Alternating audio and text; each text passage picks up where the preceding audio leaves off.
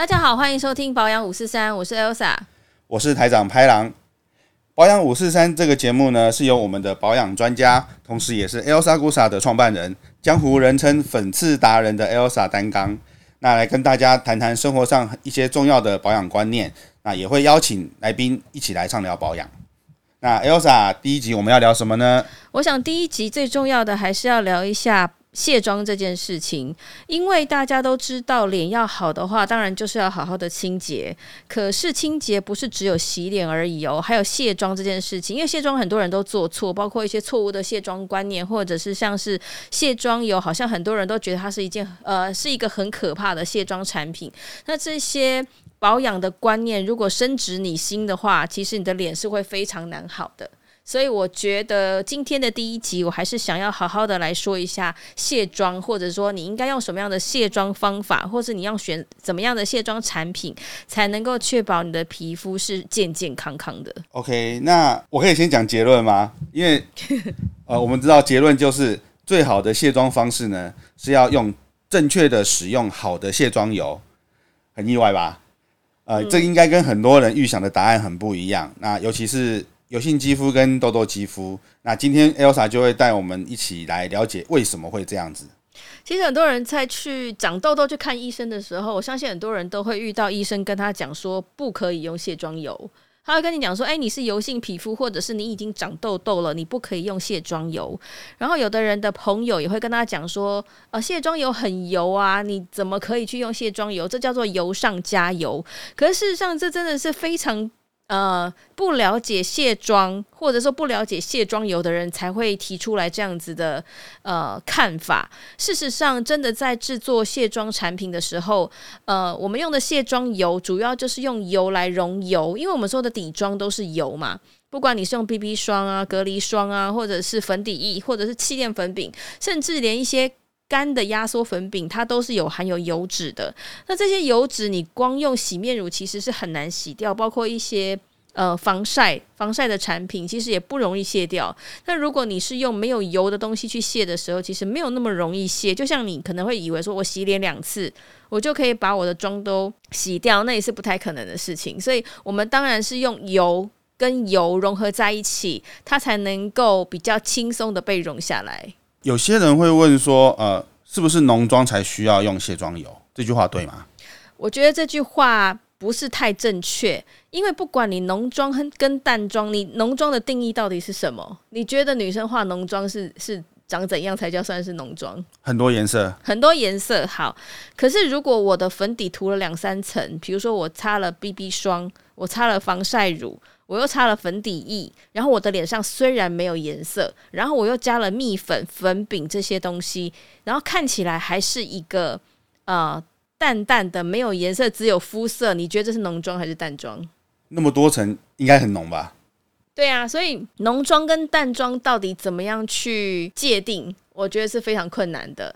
那再来就是说，浓妆跟淡妆其实真的不是只用用颜色来区分。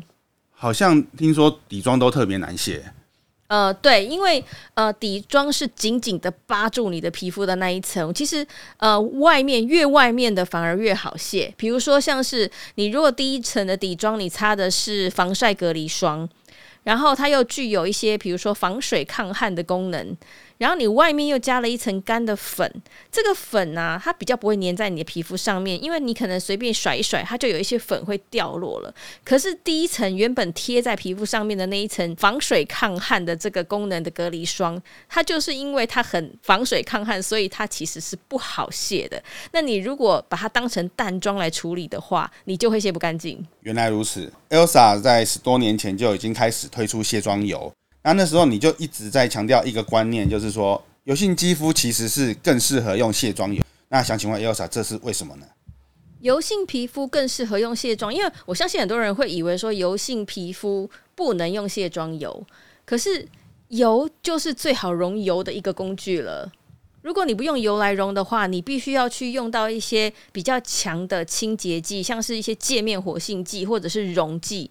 就好像你如果说你用界面活性剂来呃，想要把你的妆洗掉的话，你光洗面乳洗不掉，你可能要用比洗面乳更强十倍的清洁剂，才能够把你的脸上的妆给洗下来，这就很伤皮肤了。那另外一种就是溶剂，也是一样，它是蛮强的一个清洁剂，就是把你的妆硬是把它就是用一些比较刺激的东西融下来，那可能会连你的皮脂膜都一起融掉，所以还蛮恐怖的。那卸妆乳呢？乳不是也是有含油吗？卸妆乳通常它都是呃卸妆油再加了水，而且它已经乳化掉了，所以卸妆油加了水之后，它整罐的油的比例当然是比纯粹的卸妆油的油的含量少。那你油含量越少的话，你的溶妆的能力就会越差。所以其实卸妆乳的溶妆能力并不是很好的，可能有百分之七十的妆都还卡在你的毛孔，只是你肉眼看不太清楚这些东西，这些物质都还是附着在你的皮肤上面。那再来就是卸妆乳，它必须它已经是被乳化掉的，那它通常因为是清洁剂，所以通常加的乳化剂也都没有那么高级，不是像那种眼霜的那种这么高级的乳化剂。所以其实很多人在用卸妆乳的时候会觉得。眼皮辣辣的，我之前就我们就有推出过卸妆乳，可是已经算是非常高级的乳化剂了。可是它总是有一个高级的限度，因为不可能卖的像眼霜那么贵，眼霜那么小就那么贵。可是卸妆乳一大罐，你如果用非常高级的乳化剂的话，那个就是天价了，所以不太可能就是会去用套太好的乳化剂。所以呢，我觉得用起来还是会。眼圈的周围会有一些刺激感，所以到后来我们就是决定说，我们不要再卖卸妆乳这样子的东西了，还是回归比较温和的卸妆油，它是卸的干净，然后又不会伤害皮肤。可是为什么皮肤科医生常常都会告诫那些痘痘肌肤说，你脸已经那么油了，绝对不能再用卸妆油，那是油上加油。那这样子是？会导致什么问题吗？因为卸妆油这个东西，在皮肤科医生的眼中，好像是一个非常很不 OK 的东西。事实上，也有很多卸很多的医生在用卸妆油啊，只是他们没有出来讲 讲什么啊。那但是有一些医生确实是反对用卸妆油，而是希望你用卸妆乳。我觉得可能是因为大家都会被那个乳状物好像很温和的这个外表给欺骗了。事实上，很多的乳液也是很刺激。我们常讲说，如果你的皮肤现在正是处于比较脆弱、敏感、发炎的状态的时候，你反而不应该马上擦乳液，因为很多的乳化剂就是因为不够温和，它渗透到你皮肤的时候，你就会觉得刺刺的不舒服。所以，乳液并不是大家想象中的这么温和。那当然，卸妆乳也是一样。我知道有些人曾经挑战你说，你又不是医生，那难道你比医生还要厉害吗？那就看哪方面的厉害啊！医生在治疗皮肤的症状的时候，当然是他会有他非常专业的部分。可是，其实化妆品、保养品的制造跟研发，它其实是另外一个非常专门的领域。所以，如果说呃，以不要靠药物，然后也不要去做脸，只靠保养的回归正确的保养、回归好的保养来处理皮肤的话，我觉得我没有输给医生诶。所以还是术业有专攻嘛。呃，确实是这样，而且其实呃，我有很多的顾客，他们就是在皮肤有状况的时候，还是会请他们先去找皮肤科医生，先鉴定一下你到底是什么状况，然后我们就会跟医生讨论搭配接下来可以用的保养品，所以我觉得这个是不冲突的。只是说两方面都有专业的时候帮助你，你会好的比较快。也就是说，其实医生比较了解的是你现在皮肤上的状况，跟可能要用什么方式来治疗。但是呃，保养品或化妆品的制造业者其实是对配方还有这些配方成分对会有什么样子的影响会比较了解，对吗？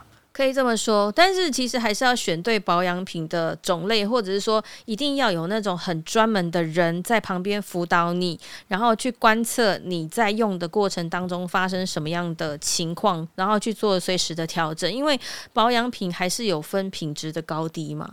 就是说，还有就是它是不是真的是为了你的皮肤好而研发，还是说只是一些噱头性的产品？所以其实呃，保养品为什么有一些人会采取不信任的态度？甚至你的皮肤有状况的时候，医生可能会跟你说，你现在什么都不可以用，你现在什么都不能擦。其实这是因为呃，有一些保养品真的是没有很厉害，没有很优秀。所以擦在你的皮肤上面，反而造成你的皮肤的破坏，这是有可能的。所以医生会觉得说，那你干脆什么都不要擦，你先接受药物的治疗。但是呢，反过来讲，很多人接受药物治疗的时候，他又会产生一些不舒服的状态，比如说脱皮啊，或者是泛红啊、刺痒啊、干燥啊，这些有可能都是呃，你如果在擦一些像是痘痘的药的时候，有可能会产生的一些副作用。那这些副作用，如果你不去处理的话，其实你会很快的就放弃用药物治疗。你可能会觉得我不想再擦药了，可是如果有好的保养品可以辅助放在一起去使用的时候，你会是一直呈现比较舒服的状态，这样子整体来说治疗的效果会是比较明显的。那皮肤科医师一直好像是在威胁说，你如果用卸妆油就是油上加油，那油上加油这件事情不好吗？呃，油上加油。如果只是把卸妆油视为油上加油的话，就表示说，呃，对于卸妆油不太了解。因为卸妆油它有两种状态，第一种状态它确实就是油状。那油放在你的皮肤上面，为什么要用油？就是油才可以溶油。我们刚刚说底妆都是油做成的，然后呢，你自己还会分泌。如果你是油性皮肤，你又刚好分泌了很多的皮脂。那这些油呢？透过卸妆油的融合，它就会比较好被你融下来。所以油上面加油，这是没有错的。可是第二个阶段就是，很多人忘记卸妆油它是会乳化的，它只要一碰到水，它就马上变成。比较清爽的水乳状态，这个时候它是比卸妆乳更清爽，所以它并不会再是那种油油的状态了。所以不，我们不能去忽略卸妆油，它就是有两种状态。如果你只是在乎第一种状态，忘记它有第二种状态是水乳状的话，你就会不敢用卸妆油。所以我觉得啊，就是当你想要去选择正确的卸妆产品的时候，你必须要去吸收这方面的知识，或者是叫做资讯。那很多时候，我们我们买保养品，消费者买保养品，他并没有办法有人跟他们讲这么多。那只有真的在制造的人才有可能跟你说这么多。所以其实评比下来呢，最不伤皮肤的，目前来讲还是卸妆油。那比较伤害皮肤的是什么？比如说像是擦拭法的这种卸妆方式。那擦拭法包括什么？像卸妆水也是用擦的嘛。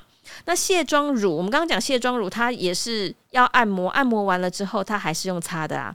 只要是用擦拭法的话，我们都觉得是非常不理想的卸妆方式。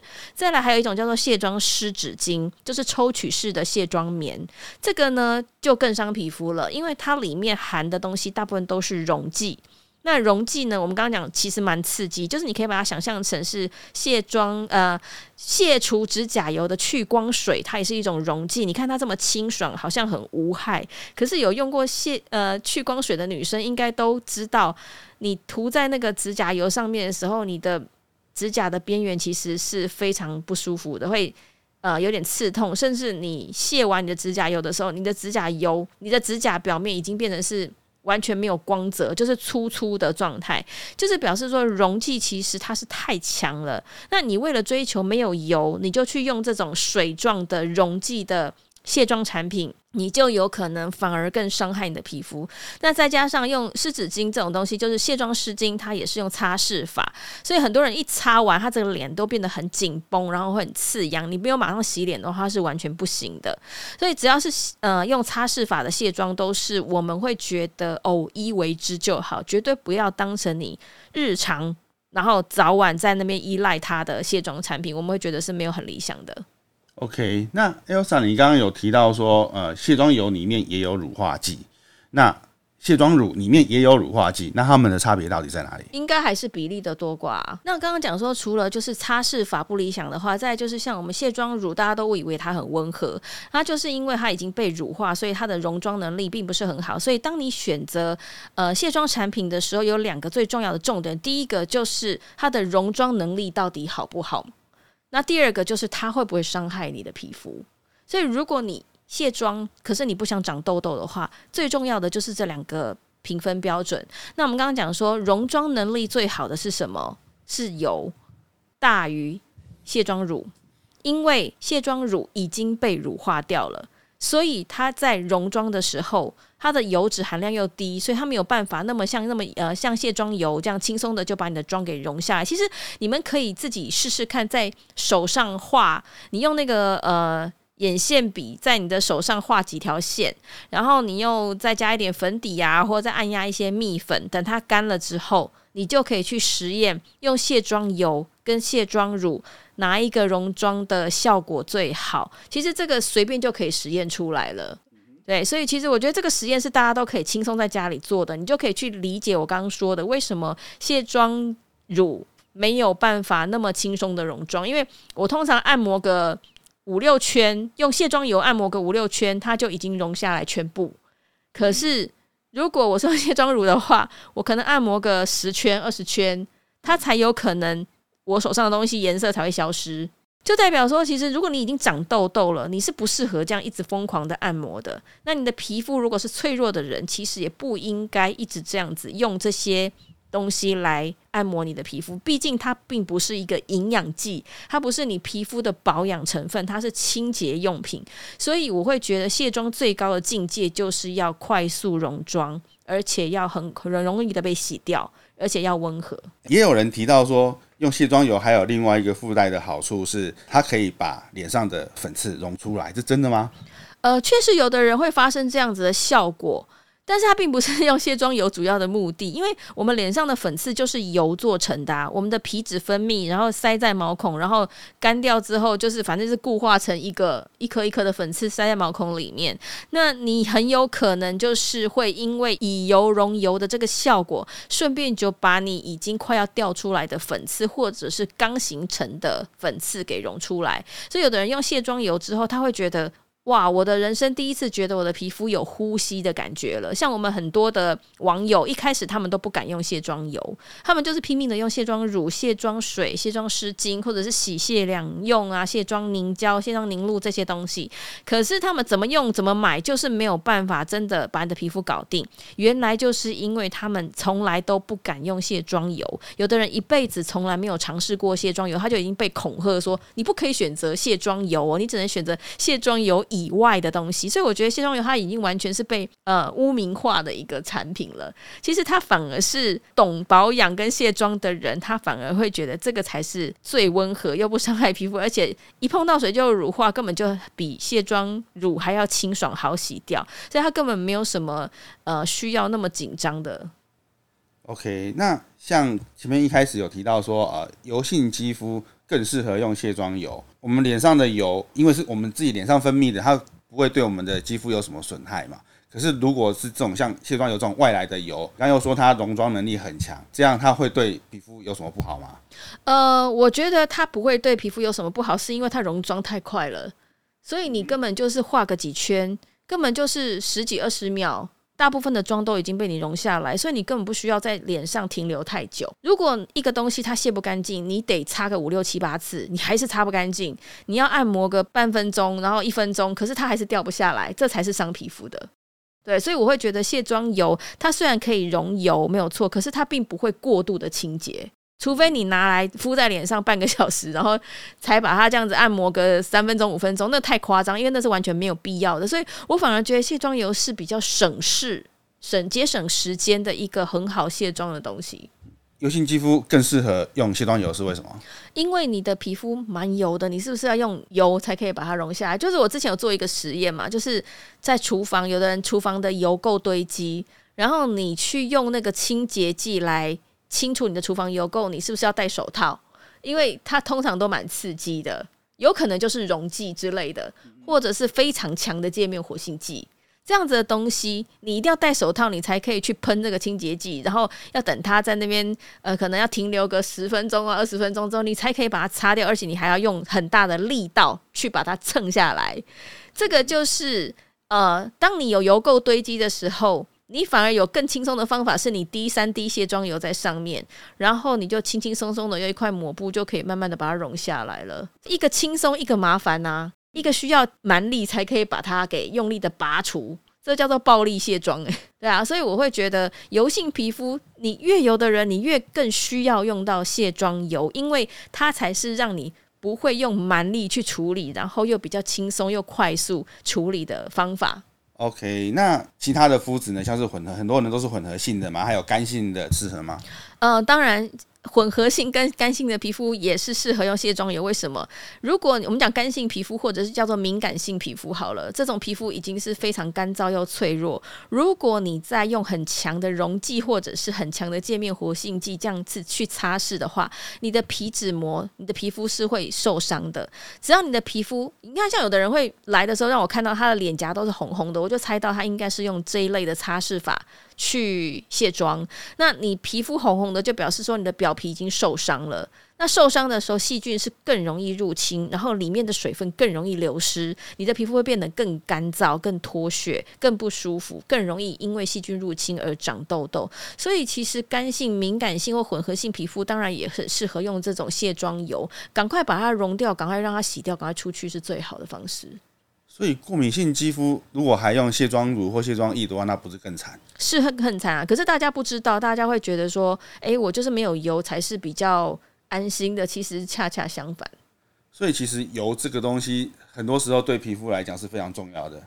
呃，你是说哪一种油？因为你刚刚讲到说用油反而比较不会伤皮肤嘛。对。对啊，除了卸妆以外，我们那个其他的保养品里面含有油脂也是非常重要的。通常皮肤的皮脂本来就是含有油啊，油本来就是一个肌肤必备的元素，就是可以保护、预防你的水分流失太快。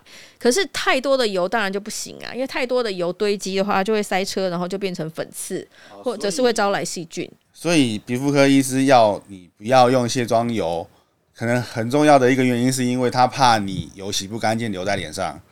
呃，这个就是用法的问题了。因为一般人，如果你有正确的去使用卸妆油的话，最大的重点就是你发挥它的清洁力、溶妆力。所以你的手跟脸都要干燥的状态，你不能先加水，因为卸妆乳、卸妆油一加了水，它马上乳化，它就几乎没有溶妆的能力了。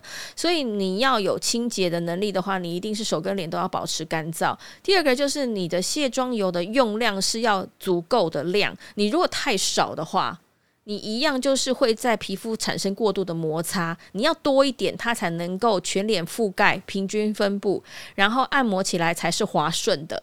这就是一个有点像是缓冲的概念。那你可以让你是用油来把你的脸上的妆给融下来，而不是用你的手指去把你的那 个妆给搓下来，这是不一样的。第三个就是你要。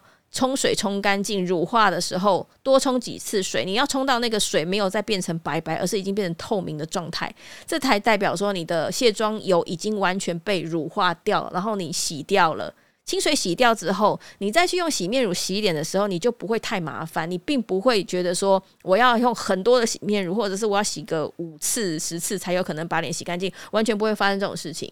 因为你只要卸妆油是使用正确的话，你的脸上的油脂是会适度的，就是我们说附加上去的油脂是适度的被溶出来。就所谓附加油脂，就是你那些底妆，对，然后再透过洗面乳把。残留的一点点的卸妆油的感觉，把它再洗掉就可以了。OK，所以卸妆油这个东西最重要、最重要的一点，应该就是一定要洗干净吧？呃，一定要洗干净。所以其实，呃，我会觉得大家化妆都很有耐心，可是卸妆好像都很没耐心。不过卸妆油不是已经很快了吗？对啊，所以我会觉得真的是反而，我觉得卸妆油是我觉得最省事，然后最快速。的一个很好用的东西，所以其实我觉得不用太误解它啦，不用那么害怕。当你越来越了解之后，你反而就是会敢去用。因为我遇到太多人一开始就是很害怕卸妆油，但是在我的解说之后，他们终于肯试试看。就试试看之后，就像我们刚刚讲的，他们终于觉得，哎，我的皮肤是会呼吸的。以前就觉得卸妆卸完后还是一层油膜粘在你的脸上，你每天都这样堆积你的底妆，一直卸不干净。其实大家也可以去看一本呃徐教授写的书，然后它里面就是有那个化妆品的测试，就是用卸妆油、卸妆乳或者是卸妆凝露这些东西去评比，说卸完妆之后你的皮肤上面的底妆到底残留度还剩下多少。结果测试出来，卸妆油确实是卸的最干净的，它残留是最少的。那卸妆乳的话，甚至高达七成的残留。然后，如果是像是卸妆凝露这种没有油的，甚至它你只卸掉百分之十的妆，还有百分之九十还在你的脸上。这都是用呃比较高阶的仪器去检测出来的数据。我觉得这就是可以帮助大家去了解，说化妆化完你要回到卸家卸妆的时候，一定要干净，你才不会让你长痘痘嘛，不会去把你的皮肤闷在那边。然后再就是你不要用一些伤皮肤的成分或者是伤皮肤的行为来卸妆，才能够让你的皮肤是表皮是健康的状态，那细菌就比较不会去影响到你，然后你就不会那么容易敏感跟长痘痘。这么重要的卸妆的知识。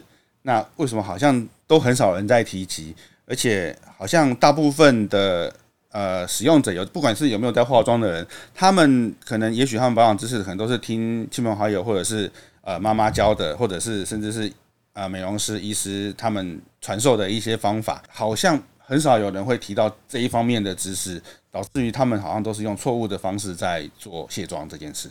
嗯，我觉得这也是跟消费者的习惯有关，因为大家都是觉得说油很可怕，这个已经是好像根深蒂固的观念了。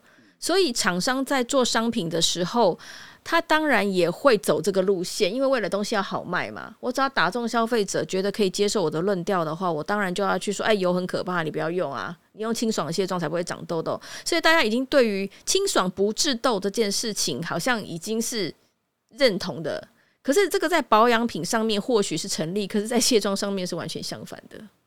那还有的时候，像卸妆油还有分啊，矿物油啊、植物油啊。然后有的人会说啊，矿物油比较容易致痘，那这个是正确的吗？其实植物油反而比较容易致痘，因为植物油太油了。那为什么很多人都在强调说我们要用天然的，要用植物油？天然的不见得就比较好啊。而且矿物油也不是不天然的啊，矿物油是从石油提炼出来的。所以其实我觉得这都是为了，你知道化妆品厂商就是这样。如果我今天卖的是植物油，我就会说你矿物油的不好。那我今天是卖别的什么人工合成纸做成的，我就会说啊你那个加那个油不好。其实这个都是立场不同，但事实上平心而论，我们是觉得取取中间值，因为呃植物油很油，所以越油的溶妆效果当然是越好。但是它比较不容易保存，比较不安定，有可能你用不到一年，它的味道就变了，就变质了。那再来就是因为它太油了，有可能你在清洗的时候没有办法洗干净的话，有可能就会残留。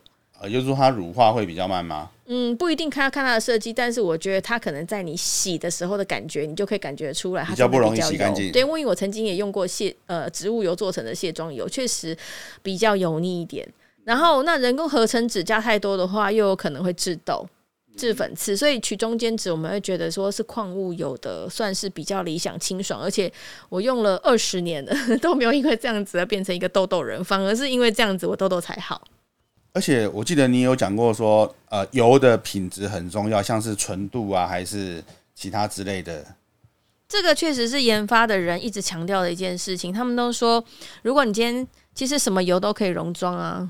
对啊，但是好的油跟不好的油，纯的跟不纯的，在你脸上产生的刺激度就是不一样的。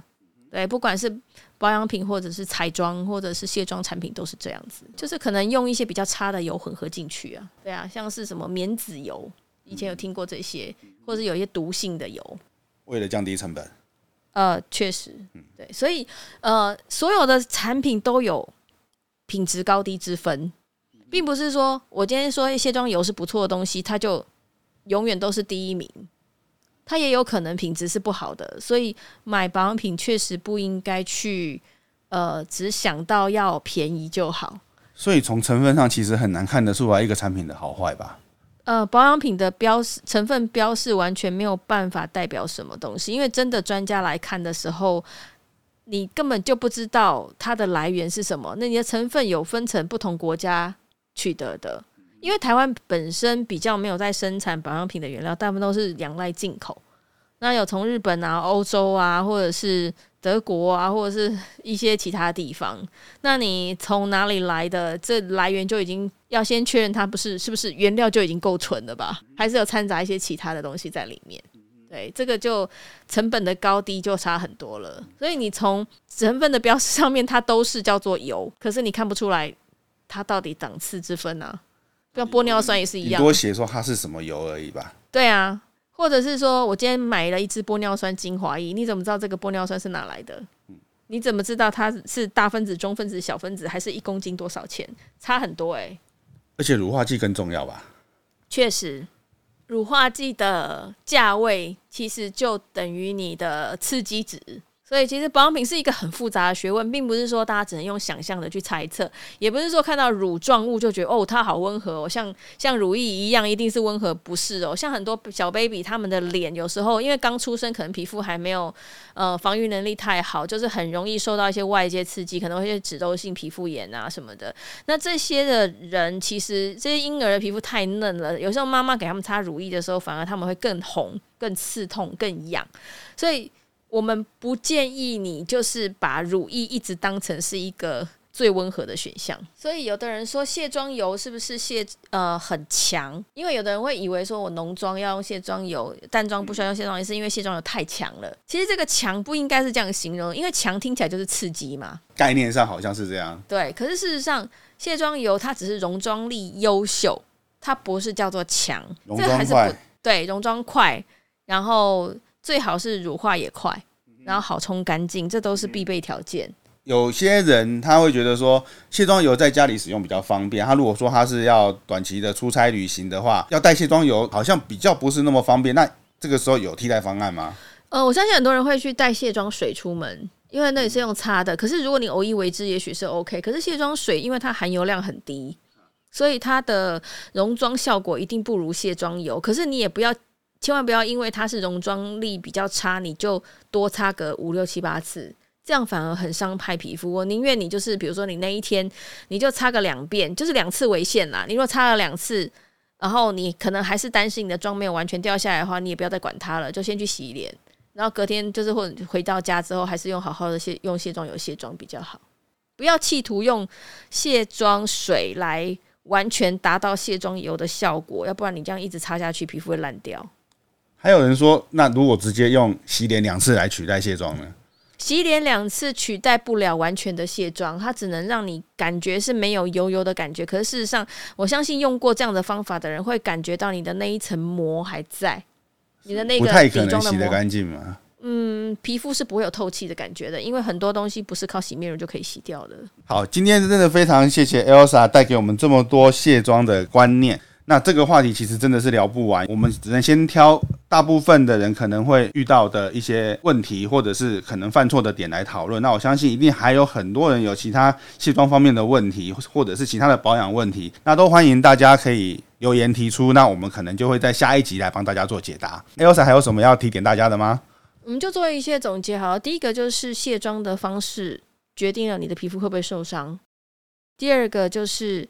呃，你不要害怕油，因为油其实只是温和的把你的妆给溶下来而已，没有那么可怕。